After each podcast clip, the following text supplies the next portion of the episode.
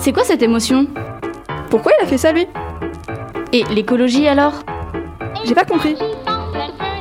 Mais ça se passe comment? Pensée lycéenne.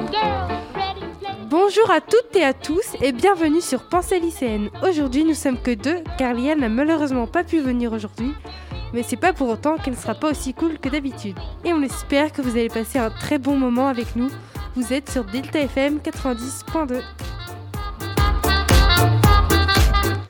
Bonjour à vous, mesdames et messieurs, et les autres. J'espère que vous allez tous très bien. Ce sera une émission assez courte, mais qui, ne sera, qui sera tout aussi bien. Aujourd'hui, il y aura une émission à- euh, avec euh, Claire qui nous parlera d'un livre et moi-même qui vous parlera des plantes médicinales. Donc il y a Claire Bonjour, désolée, j'étais un peu dans. les un nuages. peu dans les nuages. Enfin, je me concentrais surtout sur. euh, sur la technique, Ouais. j'étais un peu paumée. Et Désolée. bah, après, je vais pas me présenter. Enfin voilà, Irène. C'est moi qui fais euh, le cours de- qui me présente. Oui, ah, du coup, ouais. je lance la virgule et euh, je Ouais. démarre? Allez. J'étais un poil en retard. Bon, du coup, aujourd'hui, je vais faire un peu comme euh, Lia la semaine dernière, c'est-à-dire que euh, hier soir, j'ai rédigé ma chronique, et puis après, j'ai eu un peu la flemme, donc j'ai fait par points. Donc ça va être un peu une chronique euh, freestyle. Bon, du coup, aujourd'hui, chronique littéraire. Youpi On est tous contents, ça faisait du bien, ça m'avait manqué. Bon, donc je vais vous parler d'un... Enfin, je vais vous présenter un livre qui, je pense, est un de mes livres préférés. Donc il s'appelle La voleuse de livres et, et a été écrit par Marcus Zusak et publié en 2005. Euh, Une, très bonne année, 2005. Personnellement, je trouve que c'est Oui, une magnifique année. très très belle année. Pas du tout parce que je suis de 2005. bon, alors du coup, il a été publié en 2005 en Australie et en 2007 en France aux éditions OH. Alors, La voleuse de livres, c'est l'histoire de Liesel, une petite fille allemand- allemande pendant la Seconde Guerre mondiale. Bon, vous vous imaginez bien qu'à partir de là, c'est pas une histoire joyeuse, joyeuse. Et je pense que je n'ai pas besoin de vous en raconter plus sur le contexte. À mon avis, vous voyez de quoi je parle et comment c'était à l'époque. Bon, donc Liesel est laissée par sa mère dans une famille d'accueil qui habite à, Molking, une petite ville près de Munich. Elle vient de perdre son frère d'une maladie dans le train qui l'emmenait là-bas. Elle arrive donc chez les Huberman, sa famille d'accueil. Euh, son père d'accueil est quelqu'un de très gentil et doux. Quant à sa mère d'accueil, elle est beaucoup plus sèche. Et elle passe son temps à insulter les autres, ce qui rend un côté comique au livre et m'a appris plein de nouvelles insultes. Bon, des insultes allemandes des années 1930-1940, que je vais rarement utiliser, mais des nouvelles insultes quand même, et c'était chouette. Bon, bref. Alors en plus, la, du coup, la, la mère Berman, elle est super... euh, enfin, elle est, elle est attendrissante aussi quand même, on l'aime bien. Donc voilà, c'est Liesel, donc qui, euh, qui va, va commencer à voler des livres en fait. D'où le titre de la voleuse de livres. Ouais. Parce qu'à cette époque, euh, bah, on va dire que euh, les livres, ils n'étaient pas tous les bienvenus. Et il se trouve aussi que euh, cette famille va héberger un juif qui s'appelle Max. Et donc, il va y avoir plein de, d'histoires autour de ça. Et ouais, c'est une super belle histoire. Bon, je sais pas si j'ai fait un très bon résumé, mais globalement, c'est ça à peu près l'histoire. Si tu as des questions, Irène, euh, n'hésite pas pour que je puisse compléter. Hmm. Mais euh, mon résumé. Mais bon, déjà, je vais euh, continuer un peu euh, de présenter de ce livre. Donc, déjà, un point super positif, c'est qu'il y a beaucoup de mots en allemand dedans. Et c'est, j'adore ça parce que, bah, moi, je suis passionnée par les langues et donc ça m'a appris plein de nouveaux mots. Bon, des insultes, par Comment, exemple. comme, comme ça, quand tu vas insulter les gens, ils sauront pas que tu les insultes. Bah, vu l'intonation que ça prend, Ouais. si. Puis de toute façon, en même temps, quand on parle en allemand, t'as toujours l'impression que t'insultes quelqu'un. Mais bon, c'est qu'un détail. Mais euh, même que quand j'étais en troisième et que j'ai lu ce bouquin pour la au moins euh, troisième fois, euh, je m'amusais à recopier tous les mots en allemand dans un cahier et leur traduction du bouquin. Et Oh, j'ai pas c'est fini. cool. Parce que le bouquin est assez épais. Mais du coup, il y a des traductions juste en dessous à chaque Ah fois. non, Non non, en fait, c'est pas y ait des traductions en dessous. Parfois, oui, mais c'est surtout que, par exemple, euh, ils vont écrire. euh, J'essaie d'en trouver un, mais. euh, euh, Bah, j'arrive pas à trouver, bon, ouais. Mais euh, ils vont d'abord décrire un mot en allemand, puis après ils vont dire euh, tout de suite la traduction. Par exemple, euh, euh, c'est comme si je disais euh, hello dans un, dans un livre, et Ouais. après il dit, euh, il dit bonjour, tu vois. Ah oui, Voilà. d'accord. Tu sais ce que ça veut dire, Ouais. mais il n'y a pas marqué hello avec une petite notation en bas, avec marqué bonjour. Oui, C'est quand même beaucoup plus naturel. c'est vrai. Voilà, c'est, c'est- et j'adore ça. Alors, ensuite, euh, je vais vous parler de la narration du bouquin. Alors, c'est une narration extraordinaire. Parce que euh, c'est pas Liesel qui parle, donc c'est pas un récit à la première personne, mais en même temps, si. Parce que c'est la mort qui raconte l'histoire. Et la mort, c'est un narrateur euh, omniscient parce qu'elle sait tout. Voilà. Mais en même temps, c'est interne. Parce qu'elle parle en jeu. Ah ouais. Donc, euh, bah, je, vais vous, je vais vous lire le résumé parce que franchement, il est, il est génial. Donc, c'est la mort elle-même qui raconte cette histoire. Dotée d'un humour noir, sarcastique, mais compatissant, elle est témoin de la folie des hommes. Tout semble perdu d'avance, sauf quand se distinguent des enfants rebelles et des Allemands qui n'obéissent pas aux règles. Voilà. Donc ça, c'est le la quatrième couverture. Et donc, c'est voilà, pour présenter un peu le narrateur. Et euh, elle raconte tout ça tout en poésie. Et c'est euh, ouais, il y a beaucoup de réflexions par rapport aux couleurs, par rapport aux sentiments, par rapport à la guerre aussi, parce que bah, on va dire que la mort, elle a beaucoup de boulot pendant la guerre, malheureusement. Euh, et euh, c'est très, enfin c'est quelque chose qui est très très beau, très très joli. C'est un beau texte, et même en en décrivant ma chronique, en en écrivant mes notes de chronique.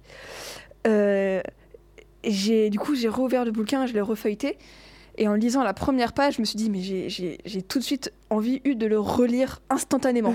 C'était c'était j'avais de me replonger Ah oui. dedans alors que non, faut que je lise mon bouquin de français. Qui est un peu moins fun.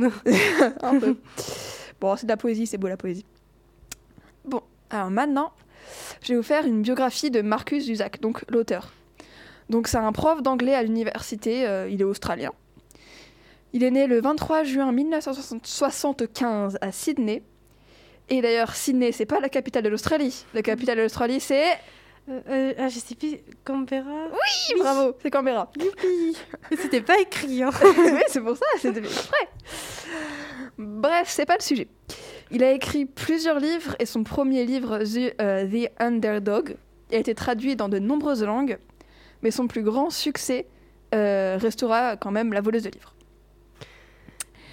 Alors, et enfin, je vais finir par euh, vous dire que ce film, enfin non, ce livre est adapté en film par Brian Perceval, Percival, pardon.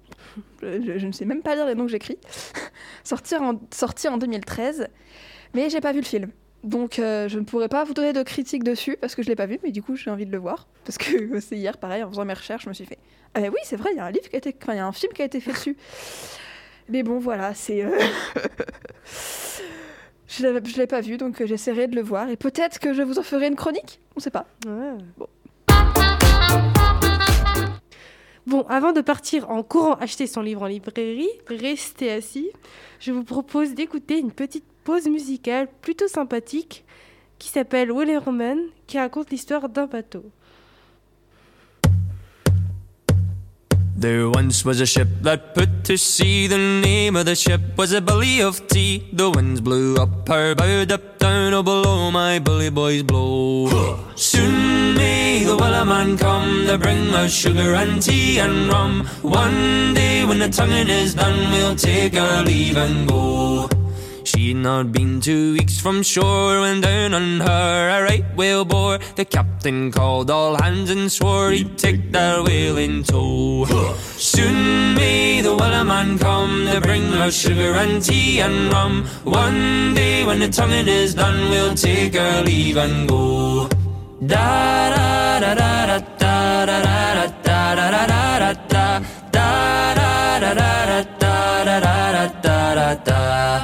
before the boat had hit the water, the whale sail came up and caught her. Hands to the side, harping and fought her when she dived down low.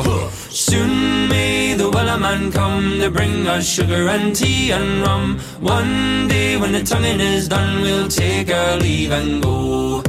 No line was cut, no whale was freed. The captain's mind was not of greed, and he belonged to the whaleman's creed. She took that ship in tow. Soon may the wellerman come to bring us sugar and tea and rum. One day when the tonguing is done, we'll take our leave and go. Da da da da da da da da da da da da da da da da da da for forty days or even more, the lane went slack, then tight once more. All boats were lost, there were only four, but still that will did go. Soon may the wellerman come to bring us sugar and tea and rum. One day when the tonguing is done, we'll take our leave and go.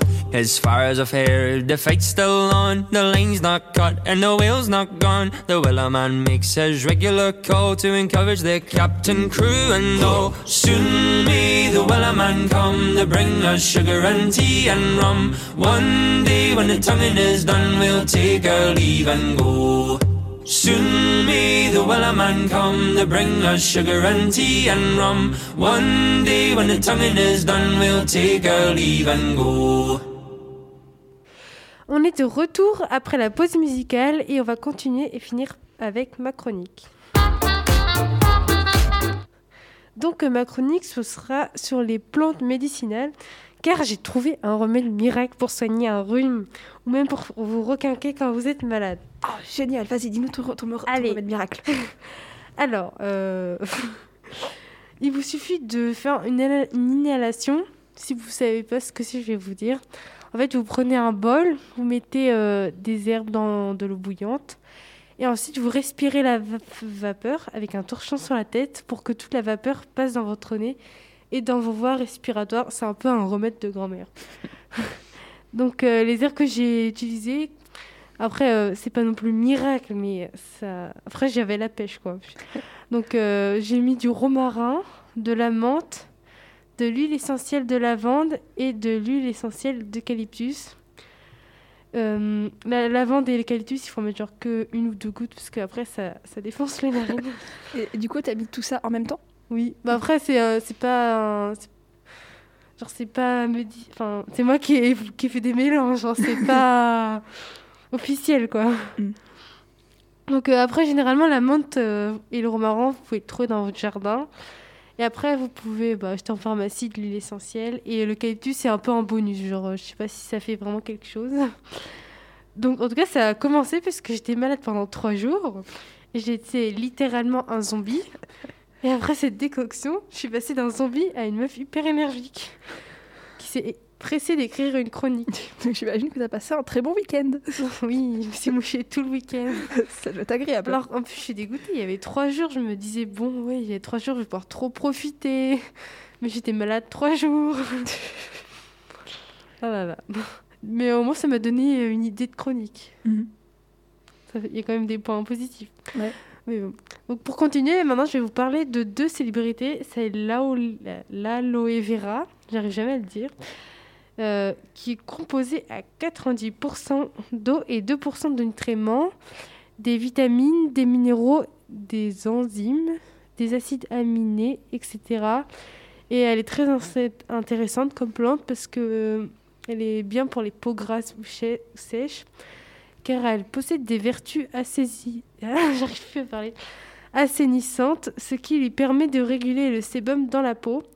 Il dispose d'une action astringente permettant de resserrer les pores et d'optimiser l'aspect de la peau, car sa capacité à pénétrer rapidement, facilement l'épiderme et en profondeur la peau permet de l'hydrater efficacement. Donc euh, souvent l'aloe vera, il peut aussi en avoir en, savon. Comme ça, quand vous lavez, bah, ça assainit votre peau.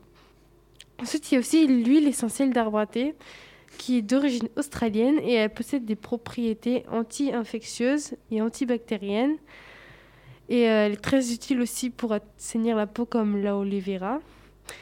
Euh, car en fait, elle assèche la peau. Du coup, quand vous avez des boutons, ça permet de qu'ils partent plus rapidement.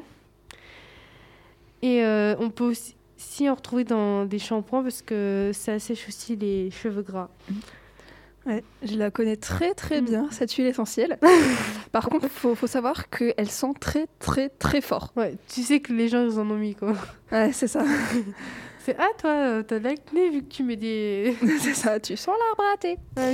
C'est pas un compliment tu sais. Moi j'avais ma prof des qui nous qui nous en avait parlé. Mon quatrième j'avais dit oh faut que j'en achète. Non, par contre, c'est vrai que c'est- c'est génial. Mais euh, ça sent très fort. Ouais. C'est- Je préviens. Et euh, voilà, du coup, je trouvais ça important de vous parler des vertus euh, des plantes médicinales, car de nos jours, on achète des tonnes de produits cosmétiques ou autres, alors que la nature, elle nous donne quand même pas mal de choses euh, pour régler des petits problèmes comme ceux-là. Et donc, je vous conseille de vous tourner vers les plantes médicinales qui poussent sans doute dans vos jardins ou à trouver dans des pharmacies pour vous soigner. Et ce sont des remèdes vraiment efficaces, naturels et écologiques. Et Bah, oui, c'est euh, déjà la fin de cette courte émission. Mais voyons un, côté, un petit côté positif. L'équipe habituelle revient la semaine prochaine pour une émission de plus, à peu près à la même heure, et avec Lia et peut-être nos invités habituels. Vous êtes sur Delta FM 90.2 et c'était Pensée lycéenne. Bonne journée à tout le monde et au revoir. C'est quoi cette émotion Pourquoi il a fait ça, lui Et l'écologie alors Mais ça se passe comment J'ai pas compris. Pensée lycéenne.